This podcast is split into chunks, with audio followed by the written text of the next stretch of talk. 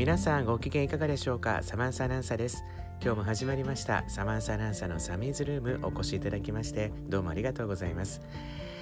えー、今日でなんとエピソード3第3回目の配信になります。え毎日ジメジメとしたお天気が続きますが気持ちがカラッと晴れるようなそんなお時間にしてまいりたいと思います。では早速、え今日のラインナップについてご紹介してまいります。まずはじめに、えー、Let's Think About It のコーナーでは、えー、旅先で使える英会話についてのコーナー。前回エピソード1ではホノルル空港に到着して入国審査場での、えー、1コマ。そしてエピソード2ではバゲージクレームについてご紹介してまいりました。本日エピソード3第3回目では実際にチェックインをするホテルでのワンシーンについてどういったフレーズが必要になってくるのかぜひお楽しみいただきたいと思います。そしてマイレコメンデーションのコーナー。こちらは、えー、おすすめのアーティストについてのご紹介。そしてそして本日のトピックでございます。なんと本日のトピックは、えー、ファッションデザイナーとは。えー、ファッションデザイナーとはどういった職業でどのような方々がいらっしゃるのか。そして日本を代表するファッションデザイナーについてご紹介してまいりたいと思います、えー、それでは早速始めていきたいと思います。今日もぜひお付き合いください。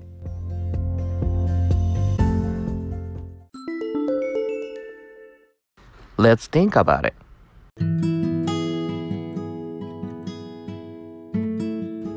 はい、Let's Think About It のコーナーでございます。えー、前回エピソード2までの振り返りですけれどもまずエピソード1ではホノルル空港に到着して入国審査場パスポートコントロールと言われるところでどのようなフレーズを使うのか、えー、ご紹介してまいりましたそしてエピソード2ではその後、えー、荷物を引き取る際例えば荷物の破損があった際えー、破損があった際にどういったフレーズを、えー、使用される頻度が高いのかであったりとかあとは荷物が見当たらない自分の荷物をどのようにして探せばいいのかどちらで、えー、探してもらう依頼をすればいいのかなどいくつか触れてまいりました。なんと今回はですねその直後ですね、えー、ホテルへと向かってホテルでチェックインをする際に必要なフレーズについてのご紹介を主にやっていきたいと思います。でまずですけれども荷物を引き取られて、えー、ホテルまで行く手段なんですがあのいくつもございます。というのが、えー、シャトルバスだったりとかあとはレンタカー。最近でしたらウーバーですね。で通常通りタクシーやバスもございます。あとなんとホノルルなんですけれどもあのー、今後ですけれどもホノルルのその地上交通が徐々に、えー、パワーアップしていくんですね。2025年ぐらいまでに、えー、ホノルル空港から、えー、ホノルル市内までなんですけれどもまああのざっくり言うと沖縄のユイレールみたいな感じなんですけれどもあのシャトルの運行が開始されるみたいです。であの通常通り空港からアラモアナショッピングセンターであったりとかあとホノルル市内の方までモノレールのような形式のものに乗っていただいてあの混雑緩和を歌っているハワイ初のですね電車のようなそういった乗り物が今後順次、えー、開通して、えー、行けるエリアも増えていくというふうな情報をこの度入手しておりますのでそのうちですねきっと皆さんもあの今まで通りタクシーやレンタカーあとバスそしてウーバーイーツを利用ウーバーイーツじゃなかったごめんなさい。ウーバーですね。ウーバーなんかを使用して、えー、ホテルまで行くことも軽減されるのかなというふうなイメージです。でまあまああの今でもずっとあるのが例えばホテルで、えー、予約をされているホテルのお迎えがプラカードのようなの。ものを持ってねお名前をそちらに、えー、書いてもらって出口で待ってくれてたりとかもしますので、まあ、そちらの、えー、交通手段に関しては皆様のその時の状況に合わせてどの交通手段なのか今一度お確かめいただければいいかなと思います。そしてまああのプラス情報として今後あのモノレールのようなものが開通するとそういった、えー、交通網も利用して市内まで行けるチャンスが増えますよというご案内になってまいります。はい。では早速ですけれどもホテルどういったホテルでのチェックインの際のフレーズが必要になるのかこちらでやっていきたいと思いますけれども。ホテルでねチェックインする時一番必要になってくるのがあの予約を取ってるかどうかっていうところ皆さん不安ですよね。なのでまずはじめ、えー、最初の難関はチェックインでございます。例えば、えー、ホテルに行かれましたらまずホテル側からアロハみたいな感じですかね。結構もうアロハはもうどんどん使うと思います。Hello, welcome to Aloha Hotel. アロハみたいなそんなノリでようこそ、えー、アロハホテルへお越しくださいましたみたいな感じで、えー、チェックイン行かれましたらフロントの担当者の方から言われるかもしれません。そしてそこで、えー、じゃあまずチェックインをお願いしたいっていう希望を伝えますよね。その際に Aloha, we'd like to check in please? Aloha, we'd like to check in please? こんにちは、チェックインお願いします。そして、えー、ホテルの担当者の方。Do you have a reservation? Do you have a reservation? ご予約はお持ちでしょうか？で例えば、えー、では山本さんっていうお名前でチェックインの名前で予約の名前が山本でされてるはずであります。場合ですと Yes, and your name of、um, 山本私今何て言いましたっけ？山本さんでしたっけ？そうですね。Yes, and the name of 山本山本の名前で予約しています。そうすると、えー、ホテルの、えー、担当者の方からは、えー、例えばバウチャーだったり ID カードだったりクレジットカードその他もろもろですねお持ちですかという質問されると思いますので May I have your, may I have your voucher? May I have your ID card? May I have your credit card? 例えばあのもう宿泊をするにあたってバウチャーをもうプリントアウトしてお持ちの場合はそのバウチャーを見せてください ID カードを見せてくださいっていう場合には例えばパスポートであったりとか、えー、ハワイの免許証をお持ちの方はハワイの免許証だったりとかはい、えー、向こうから指定されたものを提出してください、え、そしてクレジットカードこれに関しては通常通りクレディットカードというふうに言われますのでクレジットカードをお見せいただければ大丈夫かなと思いますはい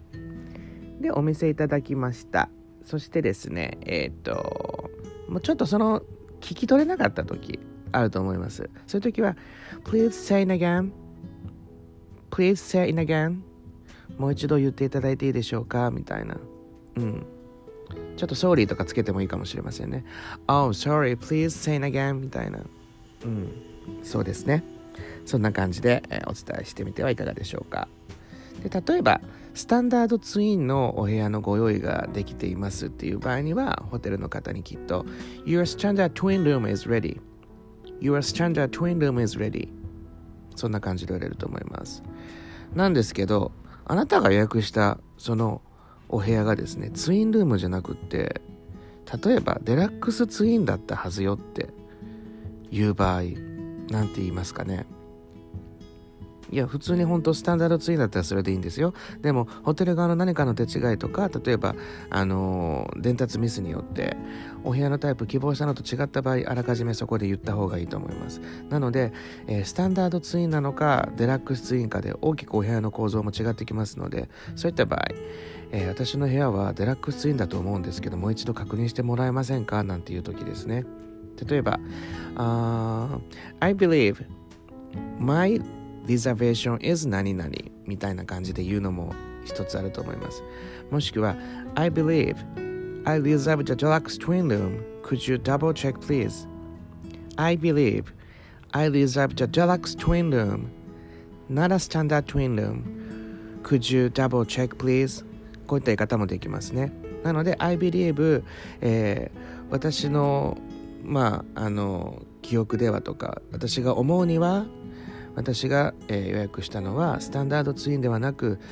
えー、デラックスツインルームだったはずだけどなっていう感じですねなのでもう一度確認してもらえますか？っていう時は Could you double check please? Could you double check please? って感じでお伝えくださいでまあ間違っているとか間違ってないとかあると思うので例えばホテル側えー、そのあなたからのリクエストに対して OK I mean I'm sorry yes your reservation was made for the deluxe twin みたいなあの間違ってたらそんな感じあごめんなさいみたいな確かにそうだったねみたいな感じで、えー、言ってくれるかもしれませんしまあ、いずれにしても確認をするのは何でも確認する方がいいかなと思います。はい。で例えばねその日本からの便が到着するとちょっと早めだったりするのでまだお部屋のご用ができてなかったりする機会が結構あると思いますそういう時にアーリーチェックインはできますかっていう場合どのように言うのかと言いますと Is it possible that we check in early? Is it possible that we check in early? あのアーリーチェックイン可能ですかっていう言い方になりますで、えー、今すぐには無理ですけど例えばお部屋がご用意できたらあのお持ちの電話に電話しますねなんていうことを言ってくれる場合もありますそういった場合、えー、ホテルの担当者は Sorry, we can't do it right now, but I will call you when it's ready. Sorry, we can't do it right now, but I will call you when, I, when it's ready. When I'm ready とか when it's ready そうですね。なので今はちょっと無理なんですけどでもご用意できた際にはあの、はい、レディーになればお電話しますねなんていうふうに言ってくれる場合もあると思います。まあその場合にはあの This is my phone number って言って電話番号を伝えてもいいですしあのロビーで待ってる場合には、うん、あのそこにいますって感じで Are we here around? みたいな。この辺いるねみたいな感じでもいいかなと思いますのでぜひ活用してみてください。はい。もちろんね料金もね発生するかもしれませんね例えばあのー、例えばアーリーチェックインすることで追加料金が発生しますよなんていうことを言われるかもしれませんそういった場合は Yes, it's available. You would not mind an extra fee for early check-in. なので、用意はできますけど、追加料金が発生するが、そのことについては特にお気になさらないかしらなんていうことを聞かれるかもしれないので、そういった場合には、Yes, it's available. You would not mind an extra fee for early check-in なんて言われるかもしれません。よろしいでしょうか？はい。で、えーと、その料金がいくらになるのか、ちょっとやっぱり気がかりですよね。なので、Wonderful, what is the charge for it? Wonderful, what is the charge for it? なので、よかったわと。追加料金いくらかしらなんて大体まあまあそんな全額ねいくらの部屋に対して半額取ることはまずないと思うのでまあまあその15%とか20%ぐらいのチャージはまあ見積もっておいた方がいいのかなと思います。なんですけどまあその場合によってはねあのアーリーチェックインしなくてもあの置いている荷物だけ置かせていただいてちょっと早めに持ち物だけ自分で整理してちょっとした観光とかちょっとビーチまで足を運んで時間を潰すってこともできると思いますのでそういった場合にはあのチェックインまで荷物を預かってもらえませんかっていうふうに言えばいいと思います。なのでそういう時もう簡単なフレーズでいいと思うので、um, Please keep my luggage. Please keep my luggage っていうふうにあの荷物を預かってくださいってもうはっきり言っていいと思いますので預かってもらってでチケット渡されると思いますのでチケット Here, Here's the ticket. Here's the ticket という風な感じで渡してもらったチケットを持って、えー、荷物をそちらに置いておくことも可能だと思います。いかがだったでしょうか？あとねハワイ特有の、えー、チェックインの、えー、必要なフレーズの中にですねいろいろと出てくるんですよね。あのオーシャンビューとかオーシャンフロントとか。そう。あと、まあ、ハワイ特有じゃないんですけどコネクティングルームとか。そのあたりは付け加える、はい、際には付け加えていただいていいと思います。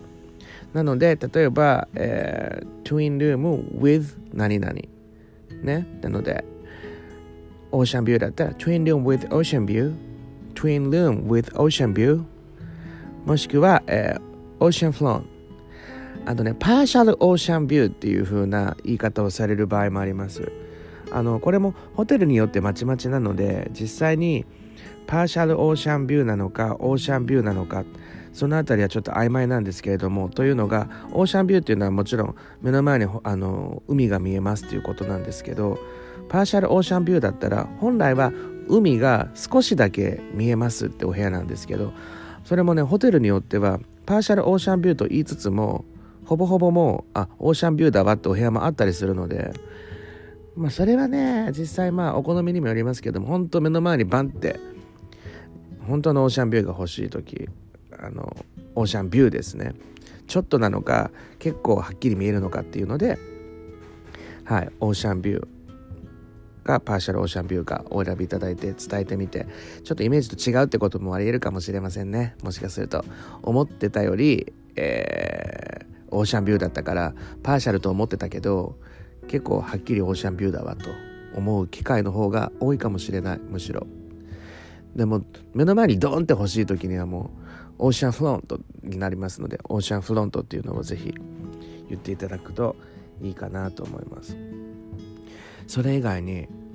ハワイ特有に、えー、ラナイというものがありましてラナイって皆さん何か分かりますか？あのこれも本当ハワイ特有なんです。まあ言うなればあのラナイイコールあれです。あのうちらのイメージで言うとベランダみたいな感じです。バルコニー、うん、でベランダかな？ラナイ。はい。ラナイというものがありまして。これはあのハワイのねホテルとかコンドミニアムって、まあ、日本のマンションでも最近はあまりねおすすめされませんけれども。ベランダに洗濯物干すってことは基本的にダメなんですよ景観的に。なのであのタオルや水着をベランダで乾かさないように気をつけないといけないんですけどもちろんあのベランダの喫煙もダメですよハワイは。州の法律が定められていますので。なんですけどそのまあちょっと外に出る感じでラナイから夕日を楽しんだりとか海を楽しむっていうことでラナイがついてるかついていないかってお部屋もありますので。With ラナイって言ったらまあラナイ付きのお部屋だったかなみたいな。はい。あとミニキッチンついてるついてないとか結構ハワイあるかもしれませんね。なんですけどまあその辺りはもうもともとご希望のお部屋がミニキッチン付きなのかそうじゃないのかっていうのは確認されてると思うのでほぼほぼ問題ないと思います。ただラナイっていう言い方自体があのそうバルコニーっていう言い方でもなければベランダっていう言い方でもないのでラナイって言ってはあって思うと思うんですけどラナイはなのでまあ日本人のニュアンスで言うとベランダとかちょっとしたバルコニーみたいなイメージだと思っていただければいいかなと思います。はい、そして最後ちらっと言いましたけどコネクティングルームっていうのはドアトゥードアのあの2つのお部屋がつながっているタイプだと思いますので是非その辺りも、えー、利用頻度に合わせてご希望の状態に合わせて使ってみていただければいいかなと思います。はい。ということで以上今日の Let's Think About It のコーナーでした。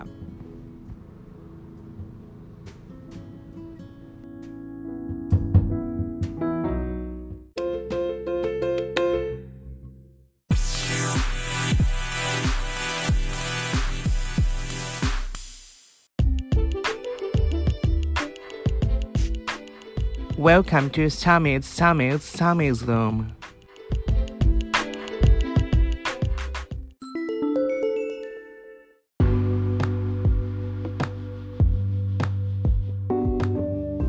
My recommendation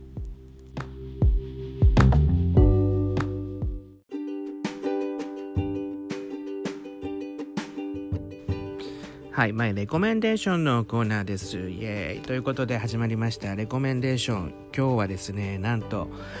なんとと言いますか、えー、今このエピソード3ですね、ちょうど2までずっとそうなんですけど、まああの、ハワイ編ということだったので、まあいろんなね、ハワイゆかりの私がこれまでにお付き合いのあるアーティストさんのご紹介だったりとか、そういった感じで、えー、おすすめのアーティストさんとおすすめソングについてご紹介してまいりましたけれども私もさすがにですねあの自分で進めていきながらこれ以上ハワイゆかりのこれまでゆかりの方々がもうそこを尽きたということになっちゃいましたので、えー、今日このエピソード3からはですねもうあの単純に私の、えー、ファンな一ファンとしてのアーティストさんのご紹介をしたいと思います。ということで今日ご紹介したいのはイーデンカイという、アーティストですけれども日本名が相沢祐介くんでございますなんと彼はですね、えー、まあもともと東京都八王子市出身のギターウクレレ奏者ではあるんですけれどもシンガーソングライターとして活躍してまして皆様がもし分かるとすればですね、えー、テラスハウステラスハウスのアロハステートになんと出ていた彼なんですね。でもともと芸名の由来なんですけどもイーデン会というのはその日本語にするとエデン楽園創造という意味が込められている、えー、そこに、えー、会っていうのはお母さんがね内モンゴル自治区出身で彼は7つの星があのそこにはねあのモンゴルにはあるということでその一番大きい星がカイという星なのでそこから名付けられた名前だということです。でまああの当初ね子役としても活動とかされてたんですけれどもあのちょうど2013年ぐらいにあのご両親のお仕事の都合でハワイに移住するんですね。そしてあのハワイの高校に入ったんですけれどもなかなか現地で馴染めなかった時期にアコースティックギターを始めてそしてなんとですね、えー、ハワイの高校時代にタレントショー、えー、ブラウンバッグス・トゥ・スタドムっていうやつですかね。なんかそういった現地のタレントショーがあるんですけれどもなんと歴代の、えー、受賞者にブルーノ・マーズやジェイク島袋あと伊藤優奈さんなどがね、えー、受賞してきた有名なタレント発掘賞ではあるんですが、えー、その賞で彼はなんと16歳という若さでねチャンピオンの座を、えー、チャンピオンの座に選ばれたわけで、えー、それからアーティスト活動が本格始動しましてで、えー、と翌年の4月には「Touch the Sky」という曲でハワイのグラミー賞に相当する第39回の Na Hoku Hanohano Awards っていうやつに選ばれて、えーどんどんとねアーティストとしてのアーティストとしてのその頭角を表すんですけれどもその直後ぐらいにちょうど、えー、 Netflix のそのテラスハウスアロハステートの初期メンバーとして選ばれまして、えー、俳優としても、えー、活動を始めております。でそれからもねいろんなツアーだったりとか数々の賞を受賞してるんですけれども今日、えーと彼のおすすめの曲の一つに選びましたのがあのいろんなメジャーな曲は確かにあるんですけれども私はその例えばアロハステートのテラスハウスで選ばれてた曲とかそういった曲よりももっと彼の彼らしさっていうのがぐいぐい伝わってくる一曲がありましてですね。それがこの曲でございます。彼が2020年にあの出している曲で「Don't Call」っていう曲がありますのでぜひそちらを皆様にもご紹介したいと思います。はい。それでは皆様聴いてください「Don't Call by Eden Kai」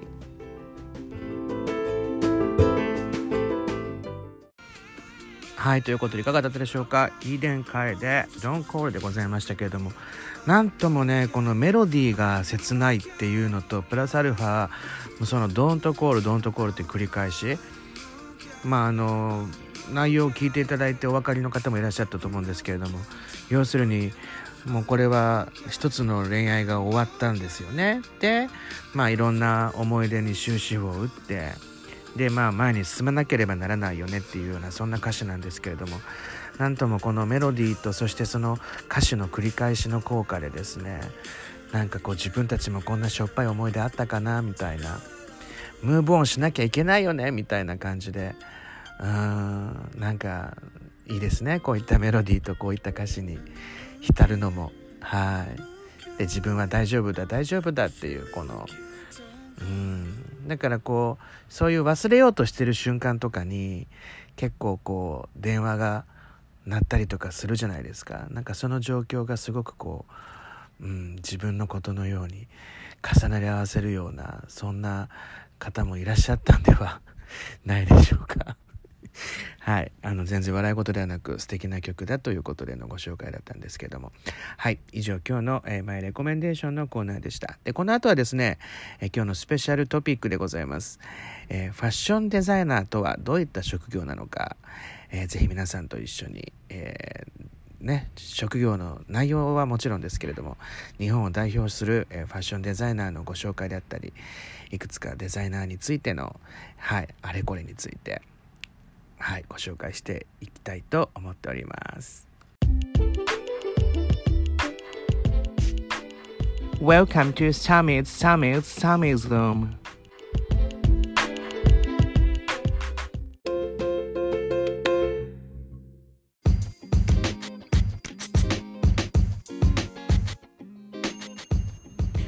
ということで今日の、えー、トピックでございます。今日は、えー、ファッションデザイナーについて、えー、フィーチャーしてみたいと思いますけれども。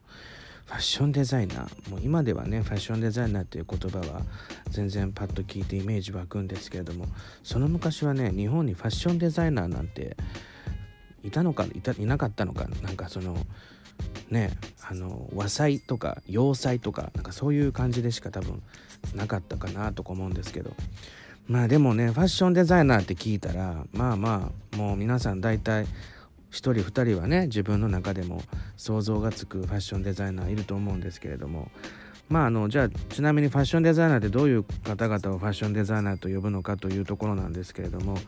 あのまあデザイナーという枠の中でも服飾あとファッションの分野でのデザインを専門とする方を示すらしいんですね。であのファッションショーなどにこう出展する方の職業名ではなくって実際にはこれらに無関係の企業専属のアパレルデザイナーとかあとインディーズのデザイナーさんあとフリーのデザイナーさんなど、まあ、多岐にわたるみたいなのでその彼らは一貫してデザイン画を描いたり実際にその裁縫をすることも多いんですけれども服の完成や商品の売り上げとかの責任を一切担う場合も、えー、あの失礼しました一切というかあの一旦をね担う場合もあるみたいなのでであの映画とか舞台などのその衣装を手掛ける方々っていうのはファッションデザイナーというよりもむしろこう衣装デザイナーというふうに呼ばれることもあるみたいですねはい。で世界には数多くのねファッションデザイナーがいましてファッションデザイナーイコールもうそれがブランド名とかになってたりするので例えばジョルジオ・アルマーニだったりとかクリスチャン・ディオールだったりとかね、はい、アンナ・スイとかいろいろありますけれども。あの日本におけるその主要なファッションデザイナーってじゃあどういった方々がいらっしゃるのかなというところですよね。で日本では上田靖子さん。えそして越野綾子さん。越野綾子さんというのはねあの越野三姉妹のお母さんにあたる方でこの綾子さんが、えー、ちょうどこの戦後ですけれどもファッションデザイナーの草分け的存在だったと言っても過言ではないのではないでしょうかそして、えー、森花江さん芦田純さん三宅一生さんですねあと山本関西さん、えー、高田健三さんそして、えー、我らが越野三姉妹、えー、越野ひろ子さん越野純子さん三女の越野美智子さん、えー、越野美智子さんはちょうど私の、えー、PR ブランドのブランドデザイナーでもありまして私は美智子ロンドンの、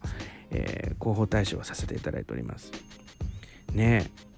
そして、えー、ウェディング系で言いますと桂由美さん。松井絵里さんとかあと、えー、松田光弘さんニコルとかのデザイナーをされてましたね。お亡くなりになられましたけれども。はい、あと石津健介さんとか、えー、川久保玲さんコムデ・ギャルソンですね。まあそういった方々がこう日本のファッション業界をリードされてるんですけれどもファッションデザイナーなんともこう流行先取りな感じで。で必ずこうコレクションに出展をされて各シーズンシーズンのこの流行を皆さんにお届けするというそういった職業ではないでしょうか。まああの職業としてはそういった感じなんですけれども私個人的な意見としては、まあ、とにかくね皆さんねまあまあもちろん感性はあの我々にないようなあの鋭い感性をお持ちなんですけれども繊細でね。あの永遠に少女みたいな方々ですね。あの私の知ってるファッションデザイナーさんっていうのは。まあ無邪気でそしてあの決して衰退しない。常にこう明日を明後日を。なんならもう5年後10年後までこうイメージをこう、うん、どどっかに何かしらお持ちであるよねっていう風なそういったイメージを受けますね。まあ、とにかくね行動力があってフットワーク軽くって発想が豊かでで若いですね。あの通常ねその何て言うんでしょう年相応とか年齢に見合ったっていう風なまあそういう風なイメージをお持ちじゃないですか皆さん生きてる上では。そろそろいい年なんやからとかその年齢でその色どうよみたいな。なんかそんなのはもうねもう360度ねひっくり返されますよ。本当に。一周回って結局一緒か。だから180度ひっくり返されるよね。うん真逆ですわ。もうそういう意味じゃ。まあ、それぐらい皆さんパンチがあってまあまあ言い方変えてみると普通の価値観普通の感性ではちょっと難しいんじゃないのかなと思いますけれども。あの我々の活動していたそのアンダーグラウンドな世界っていうんですか？あのマイノリティとかマジョリティとかっていう、まあ、そういう分け方もするんでしょうしアンダーグラウンドっていう言い方もするんですけれどももう常にねそのドラッグクイーンのそういう世界観とファッションデザイナーの方々のお持ちの感性って結構融合するポイントが多くって特に私の知ってるとあるそのデザイナーさんなんかはアンダーグラウンドのドラッグインカルチャーから学んだ発想っていうのは計り知れないなんていう言葉をね頂戴したこともありまして我々の諸先輩方にあたるようなその歴代のドラッグクイーンさんの活動っていうのはファッション業界にもある意味何かしらの影響を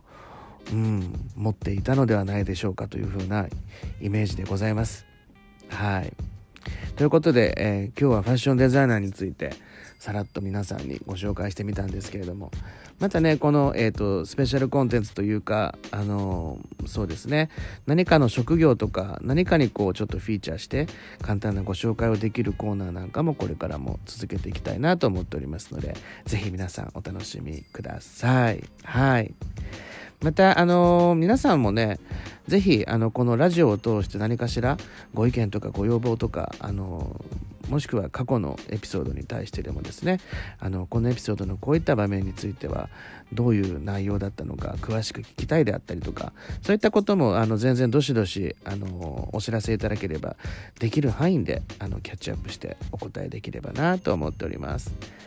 はい、いかがだったでしょうか？なんかあっという間のはい、時間が過ぎてしまいまして、なんと今日もそろそろお別れの時間がやってまいりましたけれども、エピソード1、2、3続きまして、あのー、3はね、ちょうど、あのー、Let's Think About It の英会話のコーナーでホテルにチェックインだったので、あの、正直エピソード4、ホノルル編、ハワイホノルルのこの英会話、どういった内容にしようかなと、今ちょうどイメージを膨らましてるところなんですけれども、あのホテルのルームサービスとかそういった感じよりもショッピング編とかを一度やった方がいいのかななんて勝手に思ってはいるんですけれどもショッピング編がいいのかまあもしくはあのショッピング以外にもちょっとこう地域のそのローカルなコミュニティと関わる際の一言だったりとか。うーんあと何かな。でもハワイに行ってねショッピングをしないなんてことまずないじゃないですか絶対。お食事とかも行くと思うんで。だからショッピング会話っていうのは一回エピソード4でご紹介してみてもいいかなと思うんですけど、まあ、エピソード4でねショッピング系の英会話に触れるのであれば、まあ、それ以降は特にあの日本に帰るだけですので、まあ、あとはもう適当に帰ってくださいっていう私の勝手なイメージですけれども、まあ、ちょっとこうもう一度揉み直して、えー、エピソード4どういった英会話はい、ご提供できるかっていうのをもう一度練り直してみたいと思っておりますので、どうぞ、はい、楽しみに待っていてください。はい、ということで、あっという間にお別れの時間がやってまいりました。えー、今日も皆さん、サミーズルームお越しいただきまして、どうもありがとうございます。また次回までごきげんよう、さようなら。Thank you for tuning into my channel today, everyone, and see you soon again. Bye.